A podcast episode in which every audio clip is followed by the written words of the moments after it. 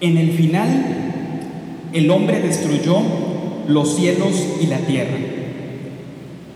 Y la tierra quedó sin forma y vacía. Y el espíritu de la muerte reinó sobre las superficies de las aguas. En el final, el hombre destruyó los peces del mar, las aves del aire y toda criatura que se arrastra y gime sobre la tierra. En el final, los cielos y la tierra quedaron destruidos. Y el último hombre, en el crepúsculo del amanecer del sexto día de la destrucción, vio lo que sus semejantes habían hecho y en medio de la destrucción se tiró a llorar. Muy buenas tardes, soy Juan Carlos Mesa Romero. Este pequeño fragmento que les acabo de leer, que suena devastador, ¿verdad? Que suena, me imagino que ustedes lo ubican bastante bien, es como la contraparte de, de lo que escuchamos en el Génesis, ¿verdad? Es un fragmento que se llama, bueno, es una, una novela eh, escrita por un autor llamado Homero Aridis y se llama El último Adán. ¿Y por qué quise empezar con esta, con esta eh, pequeña, este pequeño fragmento? Pues precisamente para situarnos en el meollo de nuestra charla del día de hoy, que tiene que ver con la emergencia educativa. Emergencia educativa. Cuando hablamos de una emergencia, por lo general estamos pensando en algo que efectivamente tiene un carácter de urgencia. Cuando tenemos una, emergencia, tratamos de inmediato de movilizar todas nuestras fuerzas, ¿verdad? Para tratar de resolver ese problema que tenemos, esa circunstancia que se nos está presentando. Entonces hoy yo lo que quiero es compartir algunas, algunos aspectos con ustedes con relación a la emergencia educativa que vivimos actualmente en nuestra sociedad. Bien, sí me quiero presentar, nada más de que quise empezar así porque es como parte de mi estrategia, ¿no? Lo hago totalmente intencional, ¿no? Les decía, soy Juan Carlos Mesa, soy profesor de la Universidad de Colima, del campus Villa de Álvarez. Trabajo ahí desde hace ya casi 15 años eh, y le agradezco mucho al Padre por la invitación a esta charla. Siempre es importante eh, compartir nuestras ideas, compartir con otras personas algunos elementos que puedan ser de utilidad para todos.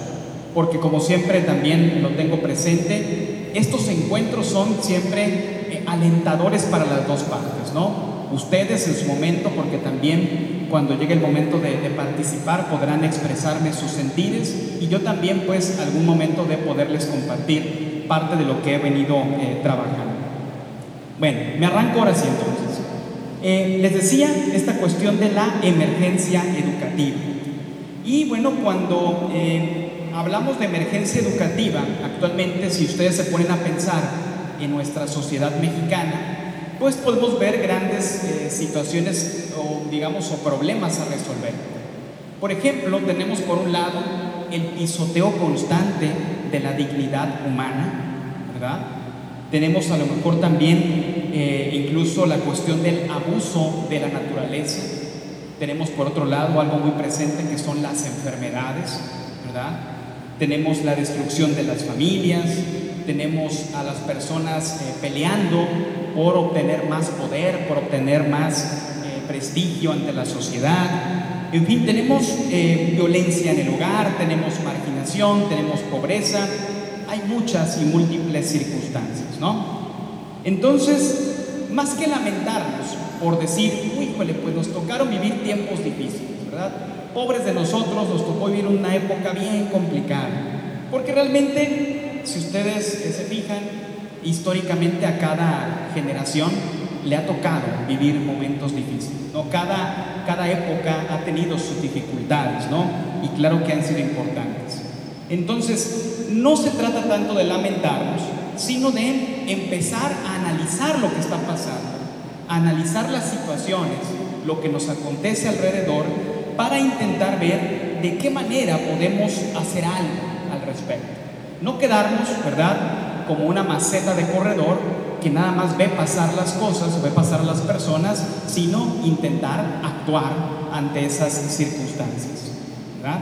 Entonces, eh, la emergencia educativa, estos problemas que nos están eh, aconteciendo en la sociedad, nos hacen pensar en la necesidad que tenemos como sociedad de formar a las nuevas generaciones en valores, en principios que les permitan madurar y construir el bien común para la sociedad.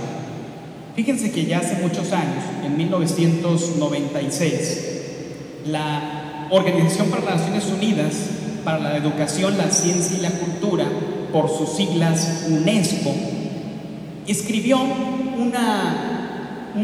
eh, un documento eh, que se llamó La educación encierra un tesoro. La educación encierra un tesoro. Lo dijo 1996, hace ya muchos años. ¿no? ¿Y qué pasaba en ese documento? Eh, la UNESCO señala que hay cuatro pilares importantes que deben sostener la educación. Cuatro pilares que tenemos que poner el énfasis para que la estructura no se caiga. ¿Cuáles son esos cuatro pilares? El primero es aprender a conocer. Aprender a conocer. Es decir, cada uno de nosotros que tenemos eh, la responsabilidad de educar como profesores, como catequistas, como padres y madres de familia, ¿verdad? Como agentes de pastoral quizá también, ¿verdad? Tenemos que poner un primer énfasis que es el conocer. Nadie puede eh, vivir sin conocer, necesitamos conocer. Hasta quien va a hacer un buen café, para hacer un buen café se necesita conocer. Conocer los pasos, conocer los ingredientes, se necesita conocer, ¿verdad? Un segundo elemento es el aprender a hacer. Es decir, es importante, lógicamente, tener las bases del conocimiento, pero también es importante el saber aplicar ese conocimiento, saber hacer, ¿verdad? Un segundo pilar, aprender a hacer. Luego viene el aprender a ser. La diferencia, bueno, la otra era a hacer y esta es aprender a ser, que tiene que ver con nuestra personalidad, ¿verdad? El cómo somos, qué valores tenemos, cómo manifestamos lo que somos y, el cómo somos, ¿no? De repente nos encontramos con eh, extraordinarias personas en cuestión de, de, muy buenos profesionistas, ¿no? Gente que se formó en una muy buena universidad, que sabe muchas cosas, que sabe hacer muchas cosas, pero que a lo mejor le faltó enfatizar más el aprender a ser es decir, tú lo saludas y ni siquiera te voltea a ver, ni siquiera te dirige la palabra, no se le muestra en ningún momento la amabilidad, esa capacidad para poder entablar un diálogo con él, fin, detalles que parecieran como básicos y que a veces algunas personas nos suele faltar, ¿no? Entonces el tercer, el tercer pilar, el aprender a ser. Y uno más, y es el que quiero ponerle énfasis ahorita, es el aprender a vivir juntos, el último aprender a vivir juntos o aprender a convivir, a convivir con los demás. ¿Qué implica esto? La UNESCO decía, y recuerdo, y les reitero que la UNESCO no tiene nada que ver con una cuestión religiosa, ¿eh? o sea, la UNESCO es, digamos, está abierta a la, cuestión de la educación en general, y la UNESCO dice que el aprender a vivir con los otros implica primero comprender al otro como un otro yo, ¿verdad? O sea, con la misma dignidad que yo, ni más que yo, ni menos que yo, igual a mí, ¿verdad? La misma dignidad como todas las personas. Percibir también el que tenemos que estar llamados a la interdependencia, es decir, que necesitamos de los demás, que solos no podemos resolver los problemas, sino que ocupamos siempre de la colaboración de los demás. Y por ende, que necesitamos tratar los conflictos respetando los valores, el pluralismo, la comprensión mutua y la paz. Entonces, si lo que queremos es atender esto que decíamos al principio de la emergencia educativa que lleva consigo un montón de problemas como los que ya hemos mencionado, necesitamos ponerle mucho énfasis a ese aprender a vivir juntos, aprender a convivir. Si ustedes se fijan, las generaciones nuevas, ¿verdad? Eh, tienden, mucho, tienden mucho al aislamiento. Actualmente tenemos esquemas muy de, mucho aislamiento, ¿no? El, joven, la, estudiante que agarra su teléfono celular o su iPad y ahí no lo quitas toda la tarde, ¿no? O sea, eh, a lo mejor antes nosotros era salir con los, con los compañeros a, jugar, a platicar, a echar el rollo, ¿verdad? Y ahora es no, o sea, ahora platico a lo mejor con una, en una videollamada, platico a través de un chat, pero el contacto humano se pierde, ¿no? Claro, está, está el atenuante que tuvimos ahorita de la cuestión de la pandemia que nos obligó a, encerrarnos, digamos, pero eh, después, o sea, hemos visto, incluso desde antes de la pandemia, ya veíamos rasgos de mucho aislamiento desde la parte de la juventud, de la parte de la niñez, ¿no? Y eso pues es importante cuidar y, y fortalecer, ¿no? Porque necesitamos, como decíamos en el cuarto pilar, aprender a vivir juntos. Ahora bien, eh, tenemos también que entender que el concepto de educación eh, tiene que ser visto desde una perspectiva también amplia. Es decir, ahorita les decía yo, formar a las nuevas generaciones, sí, está muy bien, pero no perdamos de vista también a las generaciones adultas, ¿verdad? O sea, también las generaciones adultas necesitan reeducarse, reeducarse, ¿verdad? No porque a lo mejor lo que hayan aprendido antes esté incorrecto, puede ser que sí, no sabemos, ¿no? A lo mejor habrá cosas que sí. Pero el, reeducarse es más una cuestión de estarse renovando constantemente. O sea, es estar como eh, siempre manteniéndonos con esa juventud, con esa frescura. Walt Disney, cuando inauguraba sus parques de Disneylandia y todo eso, ¿verdad? Decía, es que Disneylandia nunca va a quedar terminado por completo. Tiene que, el parque tiene que permanecer fresco. Y permanecer fresco es que yo no le voy a poner punto final. Yo lo voy a seguir renovando todo el tiempo para que si tú vas un día y luego vuelves a ir en un siguiente año encuentres cosas diferentes, ¿verdad? Para que encuentres algo nuevo, algo diferente, para que se mantenga esa chispa esa chispa creativa, ¿verdad? Que haga que los procesos se dinamicen, ¿no? Entonces también, así como trabajamos o intentemos trabajar con las generaciones jóvenes, también es importante poner el ojo y la mira también en las generaciones adultas e invitarles a una reeducación y a una renovación constante. También tengo que decir, lógicamente, que no todos los problemas se resuelven con educación. Eso también hay que ser muy claro. Yo soy, lógicamente a eso me dedico, soy del área de la pedagogía, mi objeto de estudio es la educación, ¿verdad? Pero no por eso voy a decir que la educación resuelve todo. O sea, lógicamente hay problemas muy específicos de los que hemos mencionado ahorita, por ejemplo, los que tienen que ver con el medio ambiente, con la pobreza, con la discriminación. Hay muchos problemas que requieren de otro tipo de políticas, ¿no? Y que hay gente trabajando al respecto y hay gente que está muy de lleno metida en, la solución de esas problemáticas. Lo que sí nos dice un autor que se llama Fernando Sabater, que es un, es un filósofo español, es de que si bien la educación no resuelve todos los problemas, en cada uno de los problemas sí hay algo que le toca a la educación. O sea, no lo resuelve todo, pero en cada uno de los problemas sí hay algo que resuelve la educación. Vamos a poner un ejemplo ustedes han visto, somos testigos todos y todas de la inseguridad que se vive en nuestro estado, en nuestro país, ¿no? Y nuestras autoridades han intentado, han buscado, mediante la educación, atender o ir hacia una de las causas, ¿no? Entonces las autoridades dicen, vamos a fortalecer la educación para que se, se elimine la cuestión de la inseguridad y de la violencia. Digo, yo estoy convencido, y esto lo voy a decir a título personal, no lo dice el documento, a título personal, yo estoy convencido que una persona más educada tomará mejores decisiones. O sea, se espera que una persona que reciba educación, tanto en la escuela como en su familia, como en la misma sociedad, tome mejores decisiones y se vaya a actuar de una manera más acorde con lo que se espera socialmente. ¿Verdad? Sin embargo, ¿verdad? Reitero, eh, hay también circunstancias donde no podemos dejarle todo el peso a la educación, como es este caso. O sea, la educación sí nos va a ayudar, sí nos va a permitir que las generaciones cambien a lo mejor esa mentalidad, cambien la forma de ver la vida, entiendan la cuestión de la dignidad y el valor de la vida como tal, pero pues también necesitamos medidas restrictivas, ¿no? Medidas que hagan pues poner la justicia en las calles, que hagan que efectivamente también eh, los que desafortunadamente se dedican a hacer el mal, pues también eh, digan, oye, pues esto no es el camino, tendré que hacer otra cosa, etcétera, ¿no? O sea, no es dejar solamente una cuestión o todo el peso de un problema, en este caso a la educación. Reitero, es mucho y es muy valioso lo que se puede hacer formando a las nuevas generaciones sobre los valores. Valores que les permitan ser buenos ciudadanos y claro, en nuestro caso también buenos cristianos, ¿verdad? Pero lo cual no significa que se debe dejar de aplicar otro tipo de políticas, ¿verdad?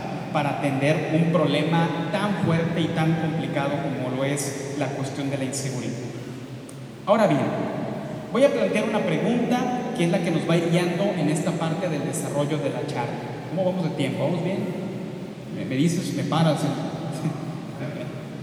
bueno, eh, esta pregunta la, retomo eh, porque, bueno, la base de esto que les estoy compartiendo ahorita, bueno, traigo, traigo varios elementos, no traigo por aquí mis herramientas, pero una de las bases es un documento que me hizo favor de pasar eh, el padre, que se llama Instrumentum Laboris.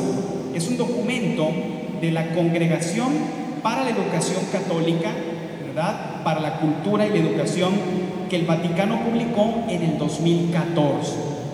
Y ese documento tiene como subtítulo Educar hoy y mañana una pasión que se renueva. Al interior del documento encontramos referencias a otros, a otros este, escritos previos que también generó eh, este Departamento de Cultura y Educación del Vaticano, pero sobre todo se centran en un elemento que tiene que ver con cómo podemos contribuir desde nuestra posición, Como profesores, y yo le agregué ahí, además de profesores, por ejemplo, catequistas, madres y padres de familia, para dar una atención a esto que hemos llamado la emergencia educativa. O sea, cómo debemos reaccionar nosotros desde nuestra postura como profesores y como profesoras, como madres y padres de familia y como agentes de, pastoral, etcétera, ante esta emergencia educativa. Y bueno, hay varios aspectos que señala este documento del Vaticano que se pueden incorporar a la reflexión, pero yo solamente seleccioné tres para esta ocasión para eh, que nos eh, ayuden a la reflexión. El primero es la cuestión de hacer de la enseñanza un instrumento de educación. ¿Qué significa esto de hacer de la enseñanza un instrumento de educación? Bueno, eh, hay varias cosas ahí al respecto, pero empezamos por la primera. Cuando estamos en un proceso educativo, debemos reconocer que el proceso educativo se da en una relación de sujeto con sujeto. Es decir, un sujeto que es el que enseña y un sujeto que es el que aprende. Pero sujeto y sujeto. Anteriormente, digamos, la educación tradicional de hace muchos años ya veía más un sujeto que enseña y un objeto que aprende. ¿verdad? Y entonces la, idea es cambiar esa perspectiva y reconocer que tanto el que enseña como el que aprende son sujetos. ¿Verdad? porque al final de cuentas el mismo sujeto que está aprendiendo, de alguna u otra manera también está enseñando al que, al que es el, que, en este caso, el que enseña, ¿no? el que originalmente enseña, digamos. Es una relación que se tiene que dar, eh, digamos, bidireccionalmente. Y en esa relación de sujeto y sujeto, esa relación entre personas, es importante el qué y es importante el cómo. El qué es el contenido de la enseñanza, lo que yo estoy como parte de mis objetivos pretendiendo que la persona, el alumno, aprenda. Ese es el qué, el contenido. Pero de repente le dejamos todo el peso al contenido y no nos fijamos en el cómo. Y el cómo tiene que ver con el método, con la estrategia. Cuando uno, por ejemplo, juega ajedrez o cualquier deporte, etcétera, hay una estrategia. El objetivo es ganar, ¿verdad? Pero lo importante es ver cómo le voy a hacer para llegar a ese objetivo, el método, la estrategia, ¿verdad? Entonces, es importante que pensemos tanto en el contenido como también en la forma de llegar a la parte de la enseñanza. Y hoy hablamos de una enseñanza eh, que promueve más que un aprender repetitivo, ¿verdad? Un aprender que favorezca a la participación de los estudiantes, ¿verdad? Que incentive la curiosidad de los estudiantes, que los desafíe incluso, ¿verdad? Que les haga ver la importancia que tiene que ellos estén en un espacio formativo, ya sea la escuela, ya sea el espacio de catequesis, en fin, que sea desafiante. ¿Y cómo hacerle para que sea desafiante? Hay una alternativa. Una es propiciar la formación o la educación a través de la solución de problemas. Es decir, vamos partiendo, por ejemplo, de ponerles un caso a los estudiantes, de irles dando unos ejemplos y a través de esos ejemplos, ejemplos que estén muy contextualizados a lo que los alumnos cotidianamente ven o cotidianamente eh, tienen a su alrededor, a partir de esos ejemplos, que ellos mismos vayan, digamos, uniendo las ideas, integrando las ideas y encontrando sus propias conclusiones. Hay un psicólogo, Jean Piaget, que en sus experimentos, ¿verdad? Ponía, eh, digamos, el experimento era que el estudiante viera dos objetos, dos, este, dos este, recipientes de diferentes dimensiones, ¿verdad? Y en la presencia del estudiante vaciaba el agua a cada recipiente y después le preguntaba al estudiante que le dijera en cuál había más agua, ¿verdad? Muchas veces el estudiante se dejaba llevar por la primera y decía, no, pues el recipiente más alto es el que tiene más agua. Cuando realmente había recipientes que no eran tan altos, pero sí eran suficientemente anchos y cabía más agua en ese recipiente que el otro. Y entonces él no les decía la respuesta. Si el alumno no acertaba, si el alumno no encontraba la respuesta correcta, se repetía el experimento hasta que por sí mismo el estudiante se diera cuenta de cuál era la solución, ¿verdad? Porque si ya le damos la respuesta al estudiante, si ya de inmediato decimos está mal, la respuesta correcta es A y no es B, pues ya, como quien dice, ya se acabó la curiosidad, se acabó esa, esa chispa que empezaste a encender en el estudiante para que pensara en las posibles respuestas, ahí se acabó, ¿verdad? Ya le diste la respuesta, ¿verdad?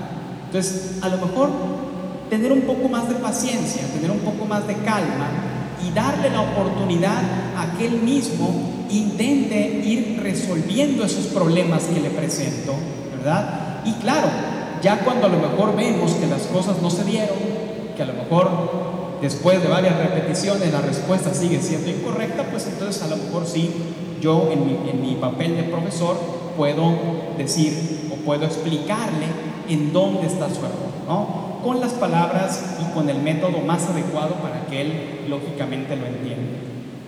Bien, algo que también señala este documento del Vaticano es de que a los docentes, a los profesores hoy en día se les pide cada vez más, hay cada vez mayor exigencia. Eso lo dijeron en 2014 yo creo que aplica bastante bien para los que están en ese ámbito de la docencia, del ser profesores, se pueden dar cuenta de que cada vez se le exige más al profesor en muchos de los ámbitos.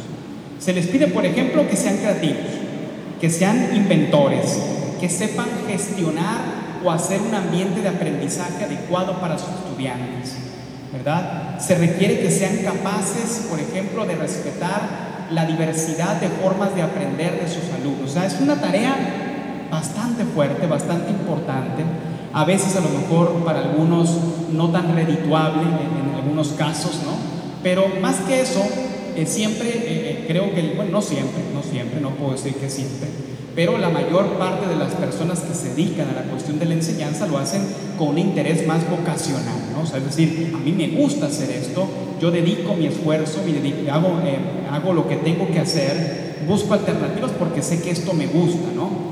Más o menos como en el ambiente catequético también, o sea, el catequista eh, lo hace por una convicción, por querer compartir, en este caso, el mensaje de Cristo a los niños, a los adolescentes, etc. ¿no? Entonces, lo que sí es importante es de que la realidad que estamos viviendo, esta realidad donde decíamos está esta emergencia educativa, requiere de nosotros, de los que somos educadores en los diferentes ámbitos, cada vez una mayor atención y cada vez una mayor preparación. Ahorita vamos a ver algunas recomendaciones de cómo podemos seguirnos preparando para mejorar en esta práctica de la enseñanza. Hay una investigadora argentina y doctora en educación que se llama Melina Furman. Ella inició una investigación con 300 escuelas de Argentina durante los años 2020 y 2021. Le tocó desde un poquito antes de la pandemia hasta todo el tiempo de la pandemia. Lo que ella quería investigar era cuáles eran los principales desafíos que existen en materia de educación, en este caso, con los niños de la etapa de educación eh, básica, ¿no? de primaria. ¿Qué fue lo que encontró? Bueno, un poquito antes de la pandemia, ¿verdad? Digamos, un poquito antes de la pandemia, cuando prácticamente inicia su investigación, ella da como un primer desafío que encuentra. Y ese primer desafío es el tratar de entender cómo generar en los alumnos el entusiasmo y el deseo por aprender. ¿Cómo le hacemos para generar el entusiasmo y el deseo por aprender en nuestros estudiantes? ¿Cómo hacerle para que ellos se entusiasmen más allá de un conocimiento fácil, de un conocimiento que pareciera como que es siempre agradable, ¿no? Eh, yo algunas veces les preguntaba ya ahorita que regresamos a la, presencialidad en la, universidad, eh, este semestre precisamente tuve con los alumnos de repente ya un momento donde dije, creo que yo los notaba yo muy cansados, o sea, como que ya el semestre estaba terminándose. O sea, ¿qué pasa? O sea, ver, este, no que estaban muy contentos de haber regresado a la escuela, porque al principio sí, bien emocionados, ¿no? De regresar a la escuela. Pero llegó ya un momento donde ya dijeron así como que es que ya estamos cansados, ¿no? es que de repente las clases son aburridas. Y digo, a ver, entonces, ¿qué esperan ustedes de nosotros los profesores? ¿Que vengamos a contarles chistes? ¿Que vengamos a hacer qué? ¿O, cómo, cómo, pretenden que hagamos un ambiente así, o sea, eh, divertido? ¿No? Y es que, pues ahora sí que cada disciplina tiene su forma de enseñar, cada disciplina eh, tiene sus propias normas, ¿no? O sea, a lo mejor les, yo les decía, a lo mejor yo la llevo de perder porque mi disciplina es muy teórica. Lo que yo enseño, lo que yo les enseño a ustedes es muy teórico. Yo la llevo de perder a comparación del otro profesor que a lo mejor tiene una materia mucho más práctica y que a lo mejor los va a sacar del salón y les va a decir que hagan tal o cual cosa, etc. En todas las disciplinas se puede hacer algo, en todas se puede hacer algo y se puede hacer un proceso más creativo para tratar de enseñar, ¿no? Pero si es un hecho que cada vez es más complicado entusiasmar al estudiante, ¿verdad? Y también ahorita vamos a ver por qué, porque bueno, realmente, eh, eh, eh, al menos el, grupo de edad en el que yo trabajo, que es, son ya estudiantes de 18, 20, 21 años, ¿verdad? Son gente pues que está pues, metida mucho en, ambiente de redes sociales, ¿verdad? Y que, de repente llegas tú con algo y, no sé, ahora sí que no se sorprenden, ¿no? O sea, no los sorprendes tan fácil ocupas de repente meterle todavía más, eh, eh, más cosas, ¿no? que, a veces no es tan fácil. ¿no? Entonces, Melina Furman decía que eh, el primer reto que ella encontraba, el primer desafío es cómo hacerle para entusiasmar a los estudiantes. Y bueno, ella misma trataba de darnos como la posible respuesta. ¿Qué, le podemos, qué podemos hacer? Bueno, Melina Furman nos invita a que digamos le demos la vuelta a esa lógica de la enseñanza y que partamos de experiencias vivenciales de los estudiantes. Es decir, que nuestros temas, ¿verdad? De alguna manera tengan como punto de partida las vivencias de los propios estudiantes, ¿verdad? Y eso pues sin duda motiva mucho más porque el alumno dice, ah, mira, lo que yo sé, lo que yo traigo de mi casa, lo que yo he aprendido en las pláticas cotidianas que tengo con mis demás compañeros, el profesor lo está tomando en cuenta y de eso se está valiendo para poner un ejemplo en la clase. O sea, por lo tanto es importante, por lo tanto vale la pena aprender. Eh, eso también hace que se dinamice la capacidad de colaborar con otros, ¿no? que de repente también decíamos, cada vez es más el aislamiento y lo que tenemos que proponer es el colaborar con los otros, que los alumnos sepan eh, trabajar junto con los demás y que puedan respetarse y que puedan contribuir de esa manera a la formación de otros. Hay otro texto eh, que es también de un, de un, universitario de aquí de, Colima, el doctor Juan Carlos Yáñez Velasco, y nos decía en esta cuestión de la, del entusiasmo por aprender, decía, bueno, es que también hay que reconocer que los profesores somos cada año más viejos, mientras que los estudiantes tienen la misma edad. Es decir, eso es inherente, ¿no? O sea, yo cada vez que voy a mi salón me encuentro con alumnos de 18, 19, y yo cada año tengo un año más, ¿no? el siguiente año ellos van a tener la misma edad y yo tendré un año más, ¿no? Entonces, pues siempre como que la llevamos de perder en ese sentido, ¿no? Este, en esa cuestión de, eh, de la edad. Pero hay cosas que son ganancia también. ¿Cuál es la ganancia? Bueno, pues la madurez, la responsabilidad que adquiere el profesor, la paciencia, ¿verdad? Y eso también te va llenando de, de, herramientas a favor. Por ejemplo, eh, esta cuestión de la madurez, ustedes lo, lo, pueden entender, ¿no? O sea, conforme uno va creciendo en madurez, hasta ya te la sabes, ¿no? Cuando un estudiante llega y dice, es que no hice la tarea por esto. Ese cuento yo ya me lo sé. Ya tengo 15 años dando clases, ¿verdad? ya sé que no lo hiciste porque no quisiste. ¿Por qué no me dices la verdad? A ver, confiemos, ¿no? Dime. En fin, eso sirve, ¿no? Pero también, ligado a la cuestión de la edad, pues también vienen otras cosas, ¿no? El profesor, eh, pues ya puede tener algunas enfermedades, puede convertir en un profesor más lento. Yo me acuerdo que hay compañeros que tengo que decir, es que yo antes en los recesos jugaba a perseguir a, mis, a los chicos, a los niños, ¿verdad? Pero ahora ya no los alcanzo, o sea, ya, ya pasaron muchos años y ahora es, ya es imposible que yo juegue a la traes con los chicos en, la, en el receso, yo los veo, ¿verdad? yo los veo jugar. Bien, y bueno, también están los posibles vicios los vicios del profesor. ¿Cuál es el vicio? Bueno, el vicio pudiera ser que, por ejemplo, a lo mejor yo me, la sé, yo me sienta que me la sé, que me la sé todas, todas. Es decir, yo tengo ya 15 años dando clases en la universidad, sin problema, ahí tengo mi libro, cada año repito y repito lo mismo y vuelvo con lo mismo y ya me dijeron mis alumnos que eso no sirvió, que no les gustó, que la técnica no fue la adecuada y yo lo sigo haciendo y lo sigo haciendo, ¿verdad? Vicios, ¿verdad? cuando a lo mejor por más que me dicen, por más que me comentan, por más que yo leo en los comentarios que hacen los estudiantes de algo que no les gusta, de algo que no les favorece, aún así yo sigo replicando lo mismo, ¿verdad? Entonces también es importante darse cuenta de esos vicios y tratar de enmendarlos. Algo que dice también el doctor Juan Carlos Yáñez en su libro es una realidad. Dice, ojo, tampoco le pongamos como, hablando de los jóvenes, dice, tampoco le pongamos como todo todo, la, mm, todo el peso de lo, de lo malo a ellos.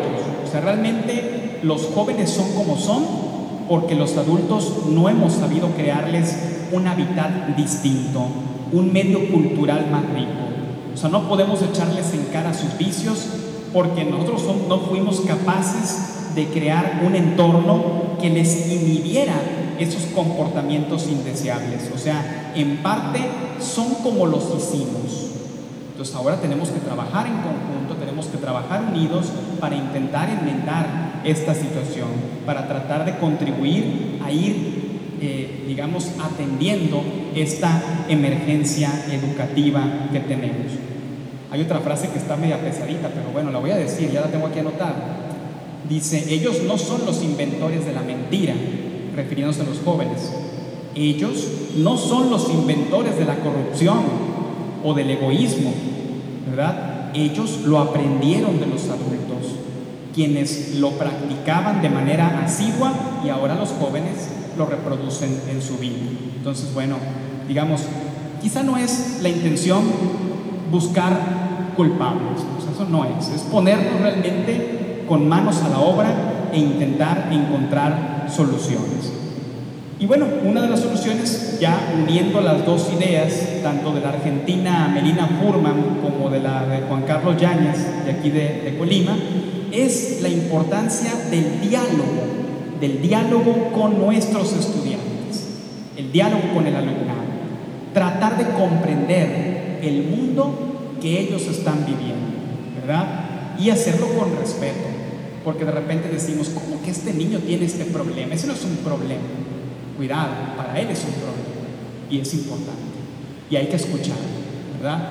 De repente también los profesores tenemos como muchas tareas pendientes, ¿no? Tenemos tantos temas por, por decir a los estudiantes que nos, nos, olvidamos de lo más esencial que es dialogar con ellos, ¿verdad? Así como que es que no me da tiempo, tengo que darles un tema, otro tema y otro tema.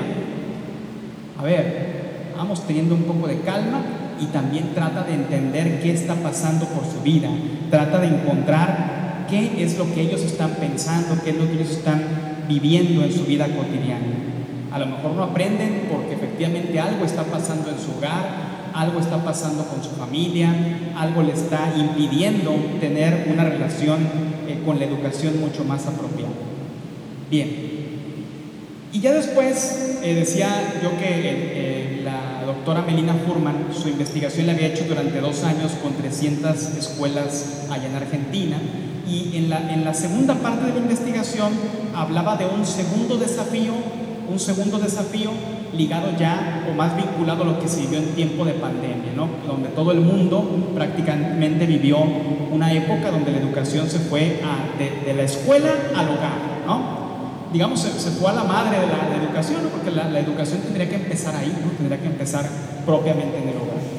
¿Cuál es ese segundo desafío que encontró la doctora Melina Furman? Bueno, pues que estamos educando al alumnado con poca autonomía para aprender. Autonomía. ¿Qué significa autonomía? Bueno, pues la autonomía, la autonomía significa aprender el método el método. Es decir, como irse detrás de la escena, detrás de la escena para ver cómo se hace y para después poderlo replicar sin la necesidad de que el profesor esté ahí a un lado del estudiante. Aprender el método. Cuando el alumno es autónomo, cuando el alumno, llega a, a aprender esa autonomía, puede anticipar ciertos pasos, es decir, ya se la sabe por dónde va el profesor. Ya más o menos ubica las etapas, ubica o identifica, por ejemplo, lo más importante de una lectura, saca sus propias conclusiones, no necesita que el profesor esté a un lado de él para decirle, ah, así vas bien, ¿eh? adelante, síguele, así vas bien. Él sabe o se autoevalúa y reconoce que lo está haciendo bien. Y entonces hoy algo que tenemos que buscar es precisamente ir propiciando ese sentido, ese sentido de autonomía para aprender del estudiante. Porque al final de cuentas hoy nos hemos dado cuenta que el profesor no va a estar todo el tiempo al lado del alumno, ¿verdad? De hecho, la cantidad de tiempo que está el profesor con un estudiante, si nos fijamos en el tiempo del día, pues quizá es una tercera parte cuando mucho, cuando mucho, ¿no? Entonces todo el demás tiempo también es tiempo que puede ser eh, aprovechado por el alumno siempre y cuando tenga esa autonomía para aprender, ¿no? que también tenemos que fortalecer. No sé, me estoy imaginando, por ejemplo, en un ambiente como la catequesis, que, eh, por ejemplo, ustedes, una vez que enseñan a, a la niña, al niño a buscar textos en la Biblia, pues ya no ocupan estarle dando más indicaciones. E, él por su cuenta, tú le puedes dar un listado de textos para que él o ella tenga la opción de en la semana revisarlos, ¿verdad? En cualquier momento del día, a lo mejor en un sentido de oración o simplemente con un sentido de estudio, pero ya no ocupa todo el tiempo que el profesor hasta incluso le revise el, texto y le diga, ah, mira, es en esta página, tienes que leer del versículo tal al versículo tal. O sea, ya entiende el método y eso le permite por sí mismo seguir aprendiendo. Bien, hay otro desafío que maneja este texto que les decía del Vaticano de 2014, que es el desafío de la sociedad del aprendizaje. Y es que actualmente se habla de que estamos viviendo en una época, en la era del conocimiento, la era del conocimiento, ¿no? Eh, ¿Por qué? Porque, bueno, digamos, tenemos a nuestro alcance cada vez más información, información que en todo caso tiene que ser aprovechada o tendría que ser aprovechada para poderla construir en conocimiento. Eh, anteriormente, quizá la forma en que nos educábamos era pues nada más a través de los libros, ¿verdad? Em, a través de lo que nos enseñaban en la escuela, en la iglesia, etcétera. Pero hoy hay muchos medios más, hay mucha información más a nuestro alcance, ¿verdad? A través de internet, a través de diferentes medios digitales. Y entonces la información ahí está. ¿Cuál es el detalle? Que hay que llegar a que esa información se traduzca en conocimiento. La información por sí misma no es más que eso, información. Se convierte en conocimiento cuando el alumno le da sentido a esa información. Es decir, cuando lo pasa por todo su aparato crítico y derivado de eso ya se queda con una enseñanza que la lleva, que, la lleva a su vida cotidiana. Entonces, eh, es realmente un reto mayúsculo hacer que el estudiante no se quede solamente con la información, sino que la información la trabaje y la lleve realmente a una cuestión del conocimiento. Y si a eso le añadimos, por ejemplo, ahorita, cómo ha detonado todo lo de las redes sociales, pues también este desafío se convierte todavía en algo mayor. En un tiempo como este, las redes sociales son cada vez más importantes, ¿verdad? Eh, digamos, hay muchas opciones de aprendizaje fuera de la escuela, ¿verdad? Incluso mucho más atractivas, ¿no? Porque a lo mejor la manera en que me lo cuenta el profesor no es tan atractivo que como me lo cuenta un video que saqué de YouTube, ¿verdad? Y que está bien padre y ahí este, quien lo dice es alguien que a lo mejor sale en los medios y está muy agradable, ¿no? Para el estudiante escuchar o ver, ¿no? Entonces, pues tenemos ese detalle. Y yo quiero aprovechar ahí para retomar con base en este texto de Fernando Sabater, el filósofo español que les decía, Fernando Sabater, en su libro que se llama El valor de educar, en este libro hay un capítulo que se llama El eclipse de la familia. El eclipse de la familia. Cuando hablamos de un eclipse es porque, digamos, se tapa, ¿no? Se, se está cubriendo la imagen de la familia. Así lo entiende más o menos Fernando Sabater aquí. Y en ese capítulo le dedica unos párrafos a la cuestión de la televisión, que para ese tiempo, a principios del año 2000, pues era una influencia muy fuerte educativamente hablando, ¿no? O sea, eh, el estudiante pues también pasaba mucho tiempo en la televisión y eso a veces pues también no, no contribuía a nada, ¿no? Entonces, ahora yo eso lo parafraseé o lo cambié en el sentido de las redes sociales, es decir, lo que les voy a decir ahora es tomado de ahí, tomado del texto, que Sabater lo hace en función de la televisión, pero yo lo trasladé a la hora con la cuestión de lo que son las redes sociales.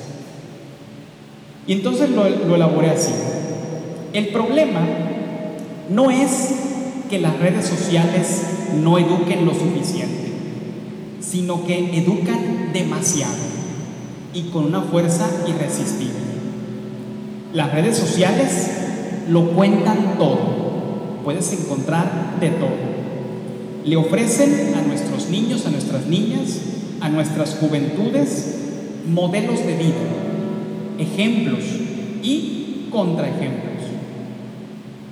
Nuestra niñez y nuestras juventudes ven a través de sus pantallas escenas de sexo, matanzas de gente, gente estafando a otras personas, personas burlándose de otras, muchas cosas, ¿no? también ven cosas buenas, ¿no? pero también ven cosas como esta. Entonces, lejos de sumir a los usuarios en la ignorancia, como creen los ingenuos, les hacen aprender todo desde el principio sin respeto a los trámites pedagógicos. Es decir, el profesor en la escuela o el catequista en el catecismo va llevando las cosas de manera progresiva. Yo no les voy a hablar de la confirmación si todavía no les dejé en claro que es un sacramento. O yo no les voy a hablar del Espíritu Santo eh, si todavía a lo mejor no me les queda claro lo más esencial de la creación, por ejemplo, no sé. O sea, los temas los voy llevando en un orden de acuerdo con la etapa y con la edad de mi educando. En la escuela es igual. Yo no les voy a dar matemáticas 3 si antes no han visto bien matemáticas 1. O sea, tienen que ver primero lo primero, ¿no? E ir progresivamente avanzando. Y en las redes no pasa eso. En las redes ves de todo, ¿verdad? Hay una abundancia eh, de información. Y cierro con lo que dice Sabater. Dice, ay, en sentido de exclamación, si por lo menos los padres estuvieran junto a ellos, acompañándolos, para cuando están viendo ese video, poderles decir lo que significa, ¿verdad? O poderles dar una explicación, pero pues eso es imposible, ¿no? Incluso decíamos, que la persona se aísla, ¿no? Ve sus cosas, este, no quieren que toque su celular, no quieren que toquen sus, eh, eh, que, vean lo que están viendo, etc. ¿no? Entonces, ese sentido de aislamiento pues no permite en este caso la retroalimentación del padre o de la madre de familia. Entonces, es importante en este momento, en este ambiente de explosión de información, guiar, guiar al estudiante, guiar al alumnado, para que pueda en ese mar de información no perderse, ¿verdad? Encontrar un camino más o menos adecuado, más o menos seguro hacia dónde poder dirigirse. O sea, Tampoco es ponerle un atache de decir las redes sociales, el internet es malo. No, para nada. Hay muchísimas cosas buenas y cosas importantes que podemos aprender. De hecho, creo que el padre está grabando la, charla y, y, posiblemente después alguien la escuche y le cause algún sentido. Qué bueno, ¿verdad? O sea, hay muchísimas cosas que podemos aprovechar de los medios y de las, de las cuestiones digitales. Pero es importante no dejar solos a nuestros adolescentes, a nuestra niñez, sino acompañarle en ese proceso de aprendizaje que están viviendo. Y eso se logra también pues con una cuestión que es el pensamiento, el pensamiento crítico. ¿Qué es el pensamiento crítico? Bueno, pues una persona que tiene pensamiento crítico es aquella que se toma el tiempo para examinar la información, es decir, no se la crea la primera. De repente nosotros somos muy dados, ¿no? que ya apareció una noticia y rápido la estamos compartiendo y a lo mejor ni siquiera nos fijamos que es una noticia falsa, una noticia de broma, no vimos toda la noticia y ya estamos queriendo compartir de repente. Entonces el pensamiento crítico es, es tomarse el tiempo para examinar la información para confrontarla de arriba abajo y tomar una conclusión, emitir un juicio sobre esa, sobre esa información, ¿verdad? Y de esa manera tomar también mejores decisiones para enfrentar los problemas que están en la vida. O sea, una, una persona, un, un pensador crítico ideal es aquella persona bien informada que confía en la razón, que es de mente abierta, que es flexible y que también es justa a la hora de evaluar, honesta también a la hora de reconocer sus errores, cuando ya se da cuenta, cuando le demuestran que a lo mejor lo que él opina o lo que él dice no es lo correcto. Último desafío, y es el desafío de la educación integral. No podemos perder de vista que, eh, como decíamos al principio, hay varios pilares en la educación. De repente pareciera que el único pilar es el pilar del conocimiento y no es así, ¿verdad? Hay varios pilares. Y además de los cuatro pilares que mencionaba la UNESCO, yo quiero señalar ahora estos que marca un investigador mexicano llamado Pablo Latapí Sarré. Ya murió este investigador, pero nos dejó un, buen legado a todos los que nos dedicamos al ámbito de la educación. Este libro lo tituló así, una buena educación, reflexiones sobre la calidad. Y en este libro, él lo que trata es de decir, bueno, ¿y qué es la buena educación?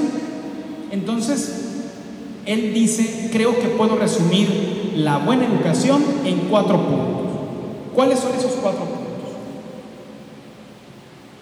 Una buena educación es aquella que forma el carácter, el carácter. ¿Y qué es eso del carácter? Bueno, pues el carácter, la TAPI lo entiende como la congruencia entre el pensar y el hacer. O sea, yo puedo decir, no, pues yo tengo bien firmes mis convicciones, yo creo en esto. Por ejemplo, el cristiano, el católico, yo creo en tales cosas, ¿verdad? Yo tengo bien puesta mi fe. Pero la fe no es nada sin nada.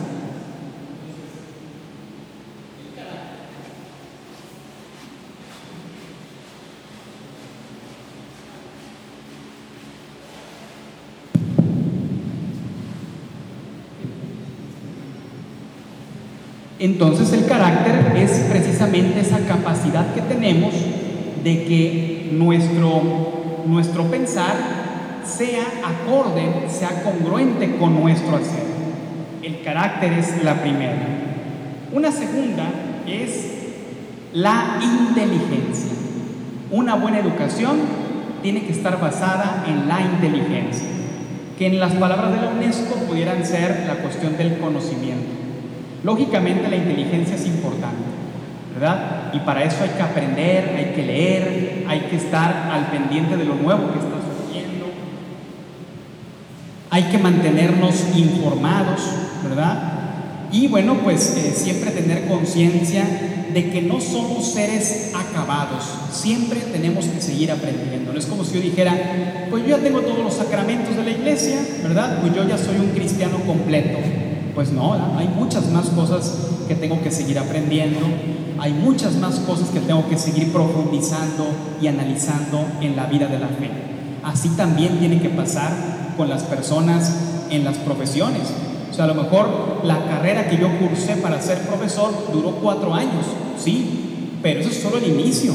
O sea, los cuatro años son apenas, el punto de partida. De ahí en adelante me queda muchísimo más por aprender para poder ser un buen profesor. No me puedo yo entender, no puedo yo entender que nada más es ese proceso formativo y allá acaba. No, la inteligencia tiene que seguirse y tiene que seguirse fortaleciendo. El tercero de los puntos de estos rasgos de la buena educación que señala la TAPI, repito, el primero es el carácter, el segundo es la inteligencia y el tercero son los sentimientos, los sentimientos, ¿verdad? Yo les decía, de repente nos olvidamos de dialogar o de platicar con nuestros estudiantes. Y la educación de los sentimientos es como esta idea de una cuestión más de trabajar también las emociones en el aula. Las emociones, es decir, reconocer que no solamente pensamos con el cerebro, también pensamos con el corazón. Y entonces es importante que también le demos su lugar a eso, ¿verdad? Que de repente a lo mejor rompamos un poco con la formalidad de un proceso educativo así, de tema tras tema tras tema, y también le un espacio a los sentimientos. Esta parte de los sentimientos también nos puede ayudar a cultivar, por ejemplo, la imaginación, la creatividad, a desarrollar el trabajo en equipo de los estudiantes, ¿no? ¿Cuántas veces de repente los profesores a veces em, limitamos a los estudiantes? Les decimos, a ver, vamos a, a ver este tema y van a contestar estas preguntas. Y a lo mejor alguien dice, a ver maestro, ¿y no sería posible que en lugar de contestar el cuestionario eh, te hiciera un escrito, una historia de lo que yo aprendí del tema. No, tienes que conocer el cuestionario. Porque aquí dice que tienes que conocer el cuestionario. ¿Ah? Bueno, quién sabe, a lo mejor, a lo mejor el estudiante le es mucho más creativo para él representarte lo que aprendió de otra manera. Y hay ocasiones donde eso se puede valer. Entonces, no le cerremos las puertas a otras formas y a, otros, a otras estrategias. El último de los elementos es eh, de esta buena educación que señala Pablo Latapí es la libertad. La libertad, ¿verdad? Porque al final de cuentas, no tenemos que, eh, decíamos hace rato, ¿verdad? La relación profesor y estudiante no es una relación sujeto con objeto, es una relación entre personas, es una relación sujeto con sujeto. Y por lo tanto, ¿verdad? Tenemos que también ir educando a que esta persona sepa ejercer esa libertad también que le da la educación. Sepa ejercer la libertad, pero claro, no podemos entender la libertad como ese libertinaje. Puedo hacer lo que yo quiera siempre, ¿no? Hay que reconocer siempre la dignidad de las demás personas, hay que reconocer siempre también lo importante y lo valioso que es la vida en sociedad y el bien común, ¿no? Entonces, vamos concluyendo. Yo planteaba al principio una pregunta de cómo podemos contribuir de nuestra posición como agentes educativos, como profesoras y profesores, como catequistas, como madres y padres de familia, a atender esta emergencia educativa de la que hablábamos al principio. Y voy a cerrar con el libro con el que empecé, que es este, del maestro filósofo polimense Carlos Olmos Torres. En este libro, él escribió un pequeño ensayo que se llamaba Universidad, Reclamo y Utopía. Y él partía de explicar todo lo que estamos viviendo, que decíamos que es parte de esta emergencia educativa. Él partía de explicar estos grandes problemas que aquejan a la sociedad y decía, ¿qué nos toca a los que estamos en la escuela? ¿Qué nos toca a los que nos dedicamos a la enseñanza? Y él mismo responde, pues ¿qué nos toca? Nos toca no perder la memoria, no perder la memoria. Es decir, recordar por qué estamos aquí, recordar nuestros orígenes, recordar dónde radica la esencia de la educación, de la escuela, de la universidad, de la catequesis, etc. Es decir, el no perder la memoria es reconocernos como un espacio formativo donde se va a buscar la reflexión y el espíritu crítico en los estudiantes. Frente al otro lado, el mundo que muchas veces lo que busca es lo fácil, lo pragmático, lo útil. Acá lo que nos importa es que el estudiante pueda encontrarse consigo mismo, encontrar las herramientas que le van a permitir después ir a contribuir al bien común en la sociedad.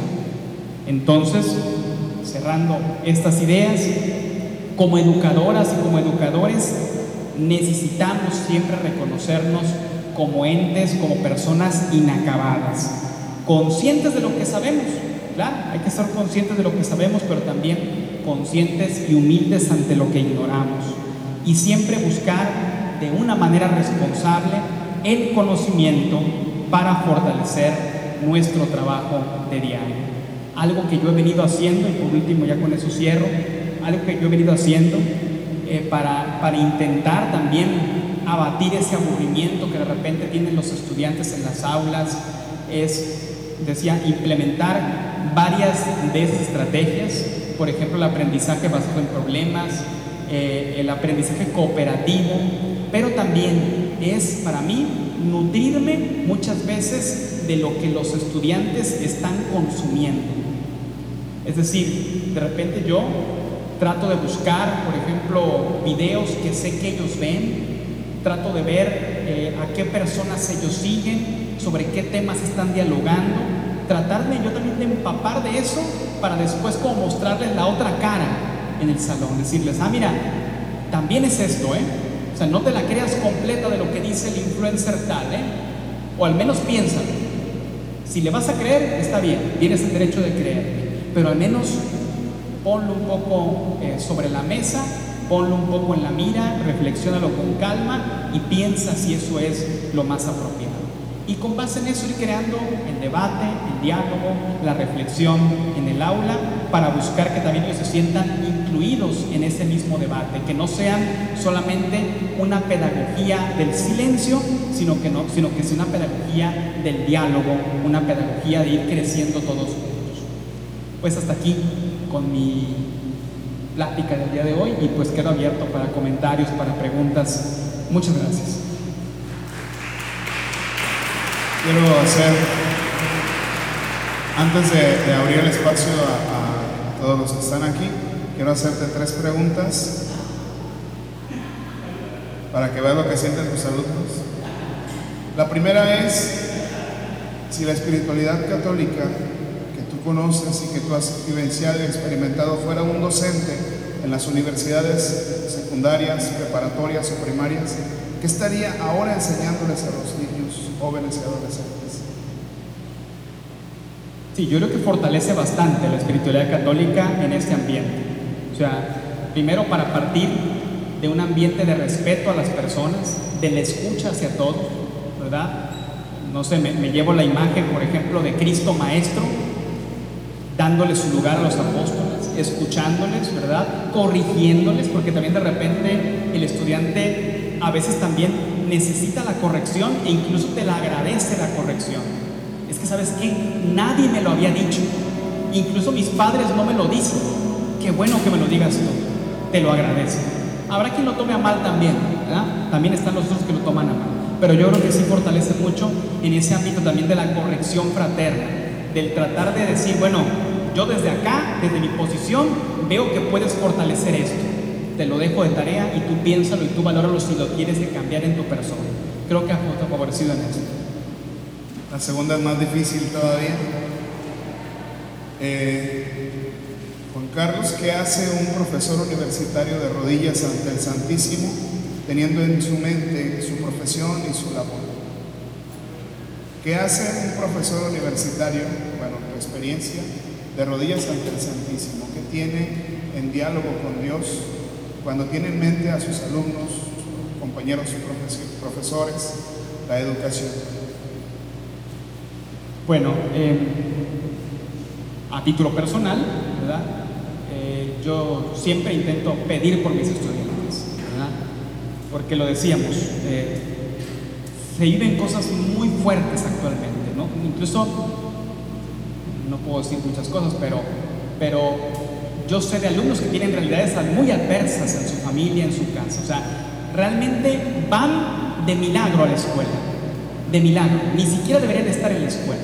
O sea, yo no sé cómo le hacen para ir. Y, de repente sí te, te cala onda y dices, oye, híjole, pero ¿por qué tiene que ser así? O sea, ¿por qué tiene que haber una dificultad tan fuerte para esta persona que esté aquí conmigo en el salón? Entonces, cuando ya lo tengo en el salón, hay que aprovechar. Ya viniste, es excelente. A lo mejor vienes un día y faltas tres porque los demás días tienes que trabajar o tienes un problema o tienes una situación. El día que viniste hay que aprovechar. ¿Verdad? Y entonces, reitero, yo lo que hago pues es eh, encomendar a Dios a mis estudiantes. Este, bueno, no son mis estudiantes, son, no son míos, son con aquellos con los que comparto el salón, ¿verdad? Al final de cuentas, eh, también Dios tiene la última palabra y Él también puede cambiar esas realidades en cada sus familias, en sus vidas. Y la tercera y última es más fácil.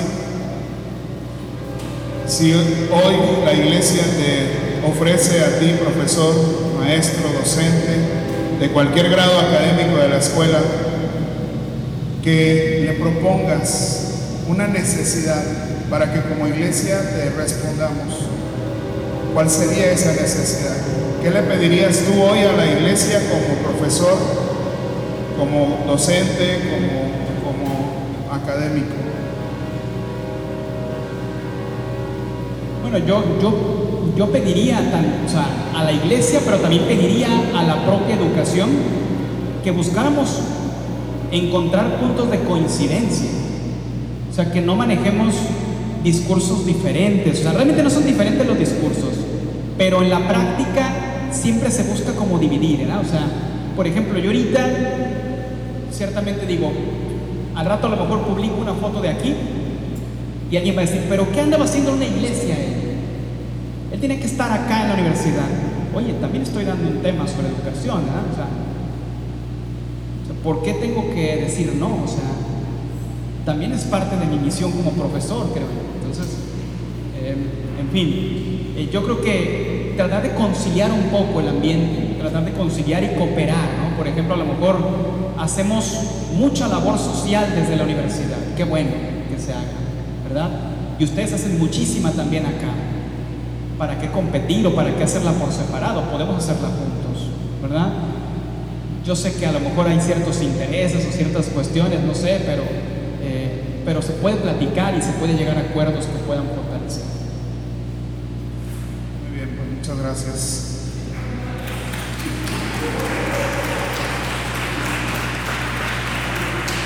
No sé si hay preguntas, comentarios allá. A ver si agarras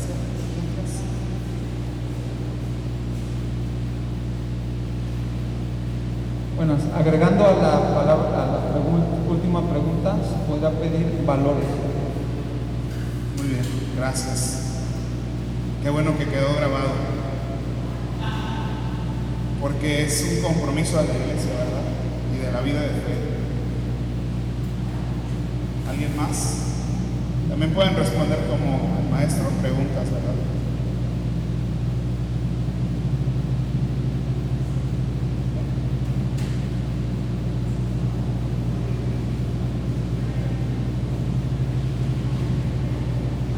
A mí me gustó su primer pregunta. Este, ¿Cómo influye pues este, nuestra creencia o nuestro este, hacia los alumnos, verdad? Hablábamos de que la educación da congruencia. Entonces cuando uno está educado en la fe y este, de alguna manera ejerce ese comportamiento, bueno, estás predicando con el ¿verdad? No es lo mismo un maestro que enseña desde una vida de fe que un maestro que te está enseñando ahorita, por ejemplo, yo me imagino dando una clase de cívica y ética y al rato está publicando en sus redes sociales este, memes o cosas este, fuera de, los valores y todo eso. Entonces, esa parte es muy importante pues vivir en congruencia, ¿verdad? Este, y así es educar desde la fe. Sí, e- esa es parte del carácter que decíamos, ¿verdad? La congruencia entre el, entre el pensar y, y el hacer. Digo, yo entiendo que de repente el profesorado, pues también tiene sus momentos de relajación, ¿no? O sea, y a veces es como mucha la alegría y, y, pues puedes, a lo mejor ahorita, reitero, con las redes uno se entera de todo, ¿no? Este, pero bueno, eh, aún en todo eso, o sea, también en la alegría misma, en- también en la diversión misma, pues existe también la congruencia, tiene que existir la congruencia, o sea, no podría verse algo completamente diferente a lo que, como dice usted, se predica, ¿verdad? Al final de cuentas, el ejemplo es el que, el que, el que mueve al estudiante a decir, ah, pues yo quisiera ser como el profesor, ¿verdad? Entonces, cuando de repente alguien eh, incluso te dice, ¿no? Que, ah, que me, parece que usted es un buen ejemplo, ¿verdad? Pues, qué bueno que le sirva de algo, ¿no? Es importante.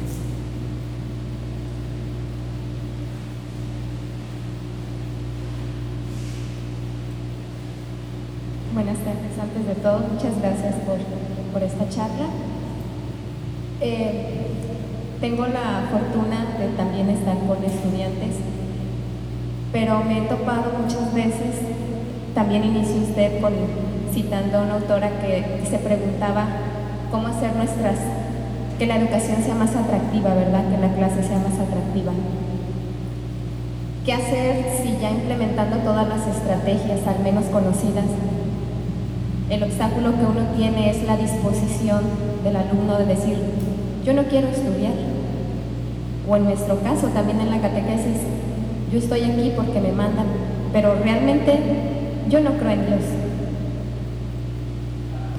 Sí, definitivamente eh, la parte evolutiva es importante, o sea, se necesita querer, ¿verdad? Se necesita querer. Y cuando no está esa cuestión de disposición, bueno, eh, de repente extrínsecamente podemos movilizar algo para que le interese por lo menos tantito, ¿no? A lo mejor de repente encontramos un punto donde coincidimos él y yo como estudiante y yo como profesor y digo, de aquí me agarro, ¿verdad? Para tratar de, de esa manera irlo encauzando.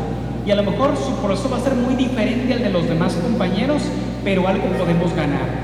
Digo, ya hablando, por ejemplo, en, mi- en el nivel educativo en el que yo me desarrollo, que es en educación superior, pues se supone que ahí a diferencia del, del niño que en primaria sí lo mandan, en educación superior el estudiante está ahí porque quiere estar y porque se supone que en un futuro él pretende ejercer esa profesión. No siempre se da, efectivamente, hay casos donde eh, tienen una- un, un- una- un compromiso con la familia de sacar una carrera y por eso están ahí, ¿verdad? Y esos, cuando uno los detecta, pues al menos en nuestro caso, si intentamos decirle, ¿sabes qué? No hagas daño a la profesión. O sea, mejor busca otros, otras salidas diferentes porque también después, una vez que tú egreses y que tengas a lo mejor un título, pues puedes también crear muchos conflictos hacia afuera. O sea, mejor hay que reorientar un poco el camino. Pero sí, sí entiendo lo que comenta maestra, que es un, gran desafío en el ámbito de la catequesis, eh, eh, tener eh, en nuestras filas, digamos, esos pequeños jitomatitos que están como que, pues, pues no, no tan buenos como los demás, ¿verdad? Y que incluso hasta a veces se convierten en, una causa para que los demás se distraigan del proceso, ¿verdad? pues ahora sí que es dar y dar y dar, o sea, seguir intentando, seguir intentando es cansado. Por eso el libro de Fernando Sabater se llama así, El valor de educar. En el prólogo, él se lo dedica a su maestra de primaria, porque dice es que no hay nadie más valiente que una maestra de primer grado de primaria. O sea, enseñar a leer a unos alumnos está bien. Es un valor, es algo muy valioso. Por eso, lo tituló así, El valor de educar. Y yo creo que una ventaja que tenemos o que tienen ustedes como catequistas, pues es que también tienen pues el respaldo de, alguien más que, también nos puede ayudar en ese proceso, ¿no? Pero reitero, es pues insistir, insistir y tratar de, de esa manera ir, logrando, ir a lo mejor poco a poco, ¿no? A lo mejor no podemos conseguir grandes logros, pero lo que consigamos eh, es valioso y es importante. Porque antes no se tenía ni siquiera eso. Yo, yo un poquito entendiendo a lo mejor, ah, bueno, Alma también es, es profesora de escuela, ¿verdad? y este, un poquito entendiendo a mi manera a lo mejor tu, tu planteamiento. Bueno, yo soy docente también en grado licenciatura y posgrado y de alguna manera esta cuestión de la educación laica pues limita un poquito a la experiencia de compartir a Dios literalmente, ¿verdad? Sin embargo, hay otras maneras como un docente católico puede, puede hablar de Dios sin hablar de Dios como el maestro nos decía allá con su aportación, por medio de, los valores, como lo decía también aquí la maestra, por medio de la coherencia de vida. Y desde mi experiencia, bueno, por cuestiones laborales y académicas tuve que adquirir una tablet, una, un iPad, y el primer día que la llevé, luego, luego los alumnos me dijeron, a, ver, es, es la nueva, sí, a ver, déjame, me deja verla, me deja checarla porque me interesa. Entonces, a ejemplo de esa tablet o de esa, tableta, pues, si uno modela los valores cristianos, si uno modela la caridad, la escucha, la comprensión, si uno modela la espiritualidad, llega el momento en el que ellos te preguntan, porque miran que este profesor tiene algo diferente que los demás profesores no tienen, los valores espirituales, las habilidades espirituales, también me gusta hablar de las habilidades espirituales porque son ah, habilidades que nos ayudan para la vida, como ya decía el maestro Juan Carlos. Y cuando lo miran, hacen lo mismo mi alumno con la tableta. Se acercan y te preguntan de dónde nació ese valor. No con esta pregunta textualmente, pero te dicen, yo tengo una crisis. Me acuerdo que usted nos platicaba que en una crisis eh, tuvo una crisis semejante y salió adelante. Quisiera saber cómo lo hizo. Entonces, de alguna manera esa experiencia, esa experiencia de Dios, este, pues la responde así, ¿verdad?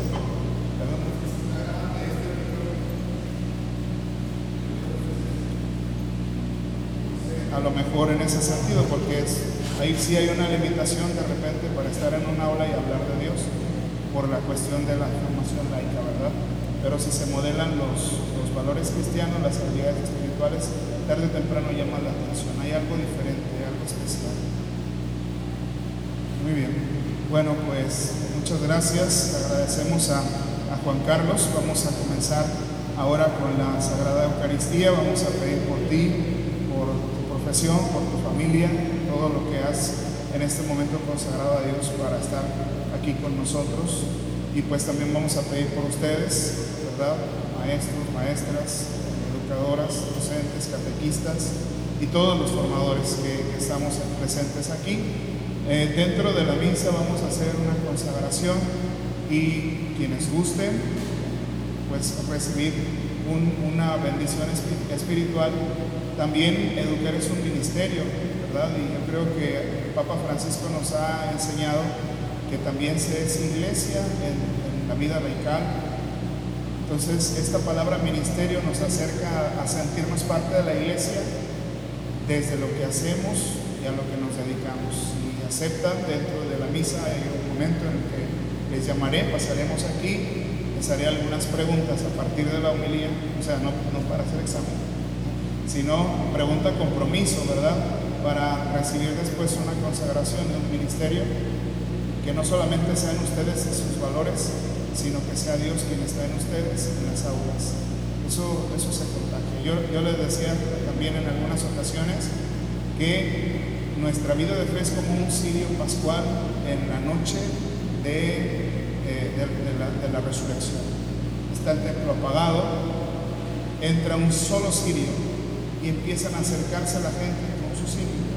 Cuando el sacerdote llega al frente, voltea y se ve cada detalle del templo.